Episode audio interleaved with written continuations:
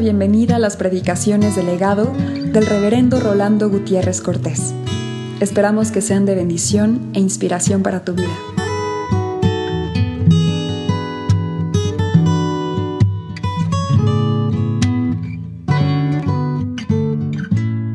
Mateo capítulo 10, verso 1 al verso 15, en lo que está clasificado como la elección de los doce apóstoles y la misión de los doce. Es decir, lo que Mateo en su Evangelio ubica como la fundamentación del discipulado al haber sido elegidos por Jesús y la misión que les encarga. Dice así, entonces llamando a sus doce discípulos, les dio autoridad sobre los espíritus inmundos para que los echasen fuera y para sanar toda enfermedad y toda dolencia. Los nombres de los doce apóstoles son estos. Primero Simón, llamado Pedro, y Andrés su hermano, Jacobo hijo de Zebedeo, y Juan su hermano, Felipe, Bartolomé, Tomás, Mateo el publicano, Jacobo hijo de Alfeo, Leveo, por sobrenombre Tadeo, Simón el cananita y Judas Iscariote, el que también le entregó. A estos doce envió Jesús y les dio instrucciones diciendo, por camino de gentiles no vayáis, y en ciudad de samaritanos no entréis, sino id antes a las ovejas perdidas de la casa de Israel, y yendo, predicad diciendo, el reino de los cielos se ha acercado, sanad enfermos, limpiad leprosos, resucitad muertos, echad fuera demonios. De gracia recibisteis, dad de gracia. No os proveáis de oro ni plata, ni cobre en vuestros cintos, ni de alforja para el camino, ni de dos túnicas, ni de calzado, ni de bordón, porque el obrero es digno de su alimento. Mas en cualquier ciudad o aldea donde entréis, informaos quién en ella sea digno, y posad allí hasta que salgáis. Y al entrar en la casa, saludadla, y si la casa fuere digna, vuestra paz vendrá sobre ella. Mas si no fuere digna, vuestra paz se volverá a vosotros. Y si alguno no os recibiere, ni oyere vuestras palabras, salid de aquella casa o ciudad y sacudid el polvo de vuestros pies. De cierto os digo que en el día del juicio será más tolerable el castigo para la tierra de Sodoma y de Gomorra que para aquella ciudad. Dios nos bendiga en la lectura de su palabra. La cena del Señor es mayordomía de la gracia, porque la cena del Señor es responsabilidad de cada uno de aquellos que le reconocemos y le confesamos como tal. Cuando nosotros le reconocemos como Señor y le confesamos como Señor, vamos a cumplir las órdenes que Él nos ha dejado. Y en este caso, Él nos ha dejado una orden específica de celebrar esta cena para conmemorar a Él y nadie más que a Él. Justamente cuando nosotros celebramos la cena del Señor, lo hacemos en memoria de Él. La Pascua que fue celebrada en Egipto antes que saliera el pueblo de Israel constituyó el centro del recordatorio del pueblo de Israel cuando celebraba posteriormente en el desierto aquel evento de liberación. Esta Pascua es la que el mismo Señor celebró y la que el mismo Señor recordó con los suyos cuando estaban al borde de la muerte en el Calvario. Sin embargo, en el caso nuestro, Jesús quiere que nosotros lo celebremos, pero recordándolo a Él, personalmente a Él, porque para nosotros Él es nuestra Pascua. Y como celebramos esta liberación que hemos recibido en Él, lo hacemos con todo sentido de responsabilidad, porque Él es el Señor y nosotros sus siervos. Él es el Señor y nosotros sus mayordomos. Por eso decimos que la cena del Señor es una mayordomía, porque la celebran sus siervos, la celebran sus mayordomos. Pero cuando celebramos la cena del Señor como siervos suyos, como mayordomos suyos. La celebramos con la conciencia de la gracia. La gracia de Dios que se ha manifestado.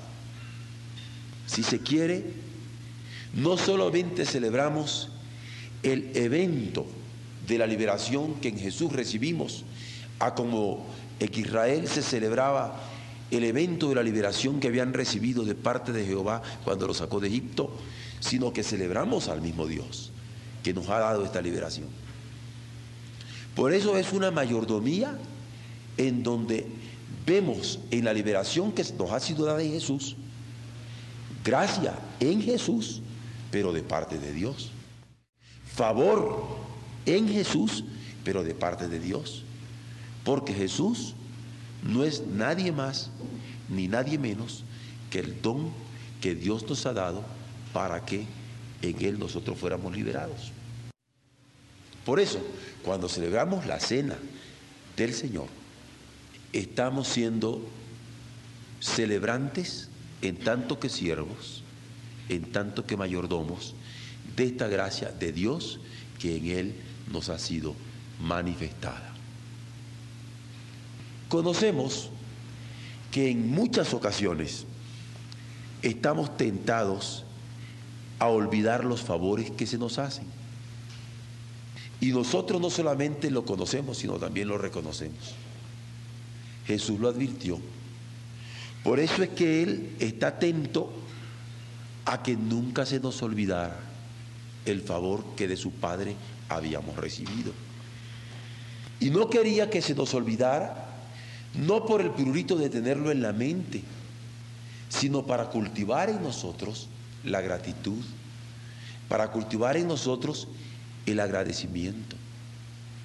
En muchas regiones se celebra la cena del Señor con el nombre de Eucaristía, que precisamente quiere decir cena de gratitud, porque Eucaristía en los originales griegos significa eso, gracias.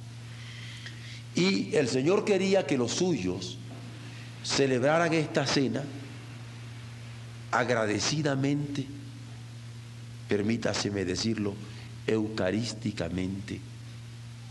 Porque no es solamente comer el pan y beber el vino, sino hacerlo plenos de gratitud por Jesucristo nuestro Señor, sabiendo que del Padre es que hemos recibido esta dádiva inefable, como le llamaba el apóstol Pablo.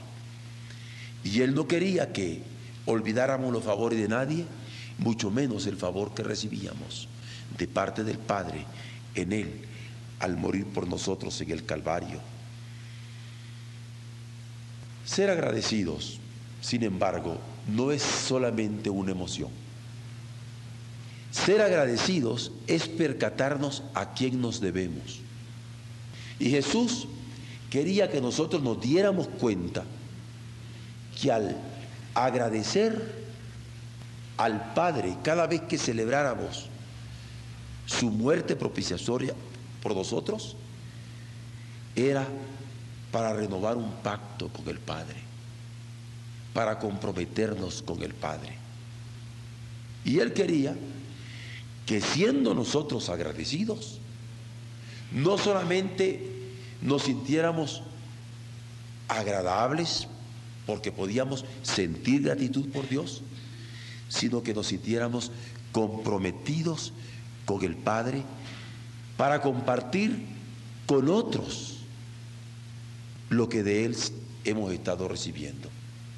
Por eso, cada vez que el pueblo del Señor celebra la cena, la celebra agradecido por Cristo, la celebra agradecido ante el Padre, pero la celebra sintiéndose comprometidos, sabiéndose deudores a Él, pero comprometidos para compartir con otros, de tal manera que en tanto que enviados en medio de este mundo, de gracia demos lo que de gracia hemos recibido.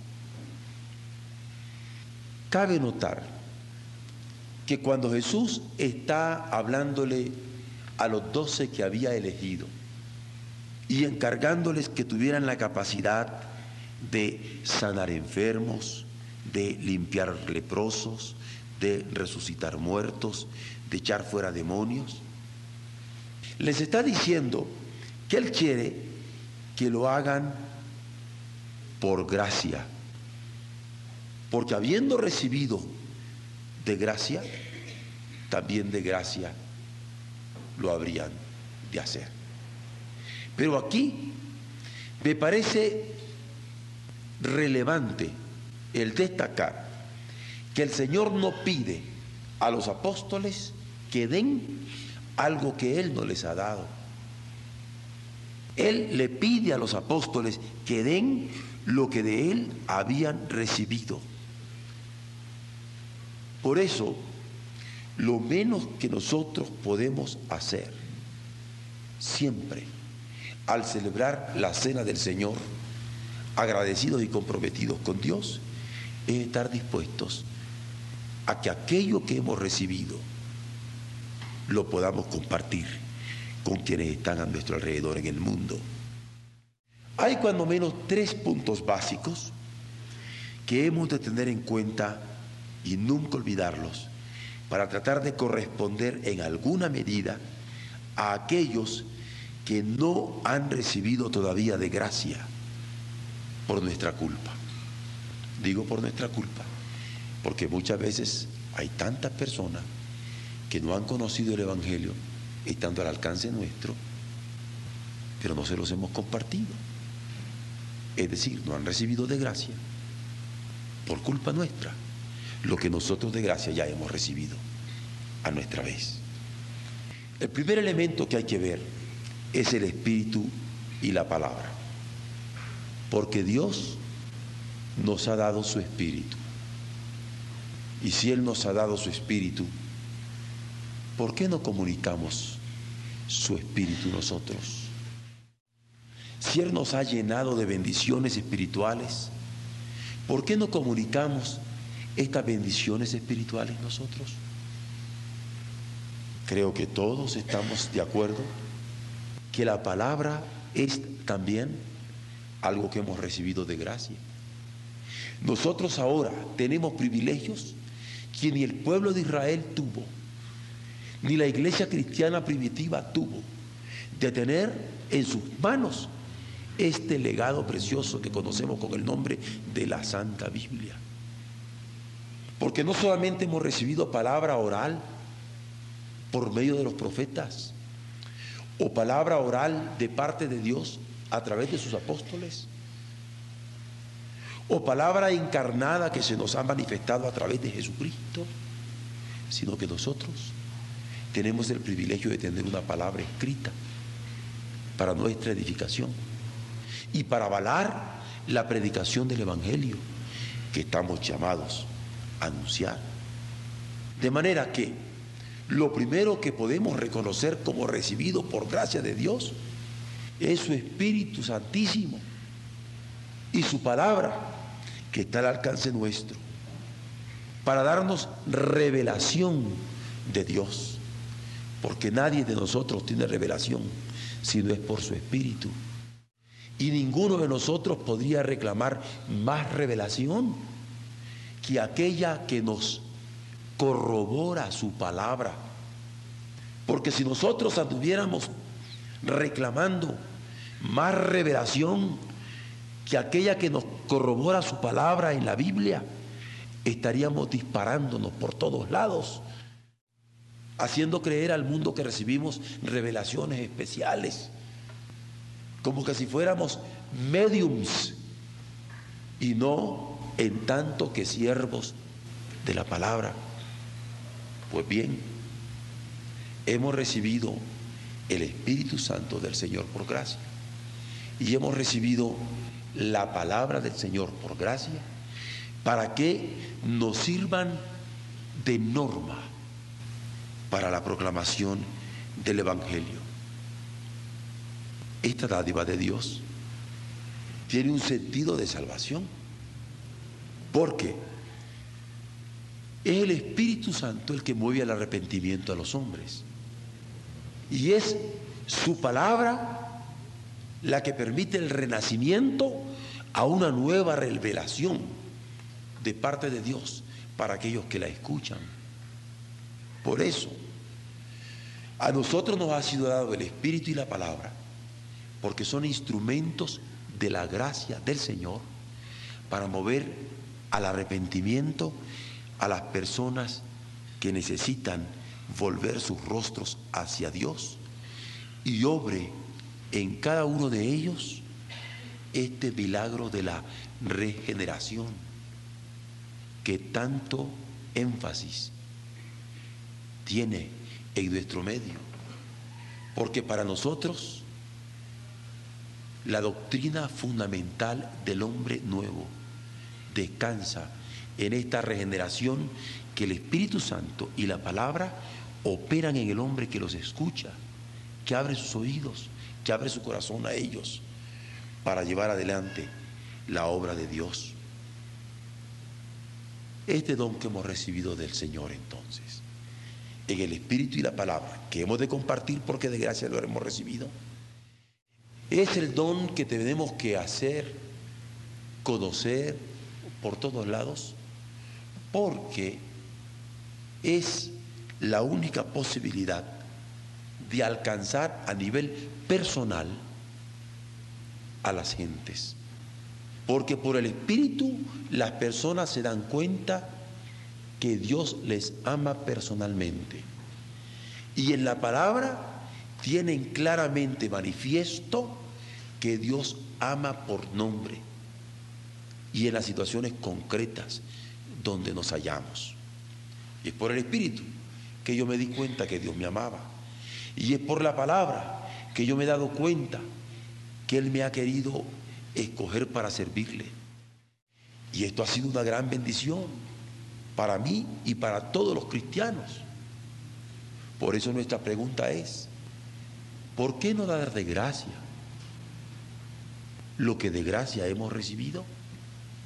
Cuando nosotros venimos a celebrar la cena del Señor, en virtud del Espíritu que nos impulsa y de la palabra que nos guía, nos damos cuenta que estamos ejerciendo la responsabilidad concreta en esta tierra que como mayordomos tenemos de la gracia del Señor. Pero hay un segundo elemento, es la incorporación comunitaria. El hecho de poder venir a ser parte del cuerpo de Cristo, miembros del cuerpo de Cristo. Porque nosotros somos añadidos por el Espíritu Santo a la iglesia del Señor. Y cuando venimos nosotros a celebrar la cena del Señor, venimos a celebrar con alegría y con gratitud el poder ser contados entre los de la congregación de los redimidos por Él. Porque su Espíritu nos ha incorporado a su iglesia y su palabra nos avala, nos respalda al par que nos edifica y nos nutre en el seno de esa incorporación comunitaria. La adoración de los que hemos sido escogidos en comunión de santos se hace tangible y perceptible al mundo cuando estamos celebrando la cena del Señor. Porque es entonces que le adoramos profundamente agradecidos en el cuerpo que fue molido por nuestros pecados y en la sangre que fue derramada para nuestra redención. Lo adoramos en lo personal, pero lo adoramos como iglesia, como congregación de redimidos, como comunión de santos. Es en la iglesia que también recibimos por gracia enseñanza.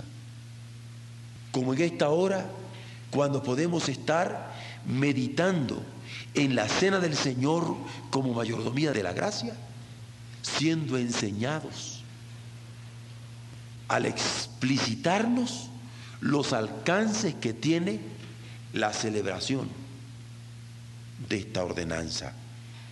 Es en la iglesia que recibimos formación teológica, porque no solamente nos educamos en nuestro amor para volcar nuestros corazones a Dios, y nos educamos en nuestro amor para saber que hemos de amar a nuestros prójimos y muy particularmente a los hermanos en la iglesia, sino que nos educamos para de manera articulada dar razón de nuestra fe a quienes nos demanden razón de ella. Es en esta incorporación comunitaria donde nos nutrimos espiritualmente, nos nutrimos moralmente, nos nutrimos aún físicamente. Porque cuando la palabra llega a nuestras almas, nuestros espíritus saltan de alegría y somos nutridos espiritualmente. Cuando la palabra llega a nuestros oídos, nuestras vidas saltan en esperanza con una nueva moral para seguir en la lucha. Y cuando la palabra llega hasta nosotros, nuestro rostro se alegra porque en ella tenemos consolación. Por eso digo que no solamente se trata de una nutrición espiritual, sino moral y física, porque se puede ver reflejado claramente en nuestros rostros. Pero hay un tercero y último punto, en donde la cena del Señor como mayordomía de la gracia se manifiesta claramente. Y es en el privilegio de compartir lo que se nos ha dado en conciencia de ministerio. Porque como iglesia somos cuerpo consciente de nosotros mismos como redimidos. Somos cuerpo consciente de la presencia de Dios en tanto que comunidad que adora y rinde culto. Pero somos conscientes de la comunión de nuestros hermanos y del testimonio que al cumplir con esta ordenanza estamos dando al mundo.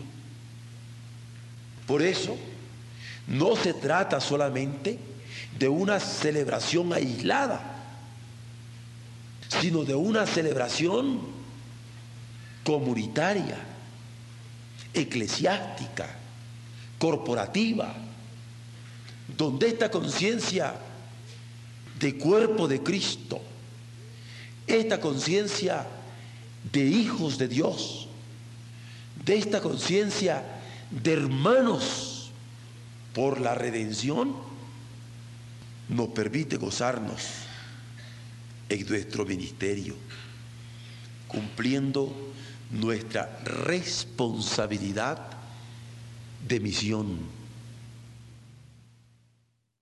Un mayordomo fiel, todos lo sabemos, es un mayordomo que reconoce a Dios como Señor, que reconoce en Cristo su Hijo al Salvador del mundo y que está dispuesto a cumplir con el gran mandato que nos ha dejado de ir por todo el mundo y predicar su evangelio a toda criatura, con la mejor de sus fuerzas y el más grande de sus entusiasmos. Porque un mayordomo fiel no solamente es fiel porque entrega con fidelidad el mensaje, sino porque su vida está coordinada con ese mensaje. No solamente es fiel porque su vida está en concordancia con la palabra, sino porque la comunión que tiene con los otros hermanos es sana, saludable y salutífera. Sana porque el Señor la ha sanado. Saludable porque es capaz de aceptar esa sanidad de parte de Dios. Y salutífera porque puede comunicar la salud de Dios a otros. Por eso, como mayordomos fieles, con esta fidelidad antedicha, es que nosotros predicamos. Como mayordomos fieles, es que bautizamos al que cree, cumpliendo la palabra que dice, al que creyere y fuere bautizado, será salvo. Porque bautizamos a los que pueden decir sí a nuestra pregunta. De modo que cuando les decimos, has creído en Cristo Jesús como tu único y suficiente Salvador, y nos responden sí, en profesión de esa fe personal y por mandato de nuestro Señor Jesucristo, ante la presencia de Dios, los ángeles y la congregación, celebramos aquel bautismo en el nombre del Padre y del Hijo y del Espíritu Santo. Es con conciencia de ministerio que también infundimos esperanza, elemento básico. Porque si alguno piensa que puede predicar el Evangelio, que puede bautizar a los creyentes en Cristo en virtud de su fe, pero no le puede dar un mensaje de esperanza, está equivocado. Porque nosotros en la cena del Señor, precisamente, no solamente celebramos al Cristo que fue crucificado, muerto, resucitado y ascendido a los cielos, y además que ahora anunciamos en la proclamación del Evangelio y en la enseñanza de su doctrina, sino que también esperamos en gloria. Porque la celebración de la cena del Señor involucra el pasado, el presente y el futuro en nuestro Señor Jesucristo. Porque Él es el que era, Él es el que es y Él es el que habrá de venir. Y este Cristo que nosotros anunciamos es el mismo Cristo que desde antes de la fundación del mundo había sido dado en ofrenda por nosotros, de acuerdo a la revelación de la Escritura, y es el mismo ayer, como hoy, como por los siglos. Ahora, cuando nosotros celebramos entonces la cena del Señor, hay que tener claro que no solamente celebramos su crucifixión en la cruz, y su resurrección de la tumba. O la proclamación presente que ahora en pan y en vino se hacen manifiestos al mundo, sino que tenemos una celebración en esperanza. Y desde esa esperanza estructuramos nuestra fe. Esta esperanza es una esperanza escatológica porque nosotros, de acuerdo a revelación del mismo Señor Jesús, habremos de compartir esta misma ordenanza dirigidos por Él al final de los tiempos. Porque esta ordenanza es la que habremos de recibir en la boda del Cordero. Por eso es que aseguramos que la cena del Señor es una mayordomía de la gracia, porque por esa gracia vivimos, nos movemos y somos, pero también en esa gracia plenamente esperamos. La cena del Señor, en fin, es mayordomía de la gracia, porque cuando nosotros estamos celebrando la cena del Señor, tratamos de comunicar con nuestros hermanos la comunión que estamos dispuestos a compartir como la primera expectativa de la iglesia que espera al Maestro. Porque cada comunión que compartimos, esa expectativa que hacemos vivir a las personas que compartimos esta ordenanza. Porque en gloria celebraremos las bodas del Cordero, como decía, y en ellas la gran cena del Señor, que de acuerdo al libro del Apocalipsis, será una cena compartida por personas que estarán vistiendo trajes blancos y que simbolizan la redención por la sangre de Jesucristo. Porque quienes podemos compartir la cena del Señor es ni más ni menos que aquellos que hemos sido redimidos por la sangre del Cordero y cuya fe nos gozamos en anunciar. Celebrar la cena del Señor como una mayordomía de la gracia es celebrar nuestra salvación como algo que poseemos desde ahora. Porque sabemos que es una salvación que Dios nos ha querido dar en el Hijo.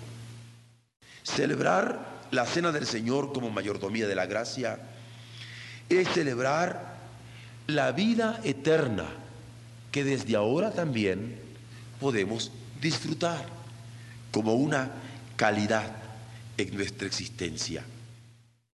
Celebrar la cena del Señor como mayordomía de la gracia es alegrarnos al celebrar la comunión de santos, de todos los que han sido redimidos por la sangre del Cordero y que ha sido encomendada como celebración a la iglesia. Por eso tienen sentido las palabras del Apocalipsis que nos registran la oración de la iglesia de entonces cuando decía, amén, sí, ven Señor Jesús, Maranata. Para concluir, quisiéramos por lo menos formular tres preguntas que nos hagan meditar en la trascendencia de la cena del Señor. No solamente cuando nosotros la tomamos, o no solamente por lo que esperamos en la venida del Señor cuando la celebramos, sino por la trascendencia misionera que la cena del Señor entraña. La primera pregunta, para pensarla con gravedad, es esta. ¿Por qué privar del privilegio de la cena del Señor como una mayordomía de la gracia a nuestro hermano? Porque lo que de gracia recibimos, de gracia también lo hemos de dar. Habría una segunda pregunta. ¿Por qué no dar a nuestro hermano algo que no es nuestro, sino del Señor? Porque no solamente hemos de dar la palabra hablada a través de la predicación del Evangelio, o la palabra escrita a través de la distribución de la Biblia, o la palabra encarnada cuando por la fe Jesús es reconocido como el Señor en un corazón, sino compartir en el pan y en el vino con dimensión de gracia lo que de gracia hemos recibido. Pero hay una tercera pregunta. ¿Por qué no dar de gracia? En fin, lo que de gracia hemos recibido. Dios permita que podamos cumplir como mayordomos fieles la proclamación del Evangelio, que incluye la predicación, la enseñanza, el bautismo, el adoctrinamiento, la cena del Señor, dando de gracia siempre lo que de gracia hemos recibido. Amén.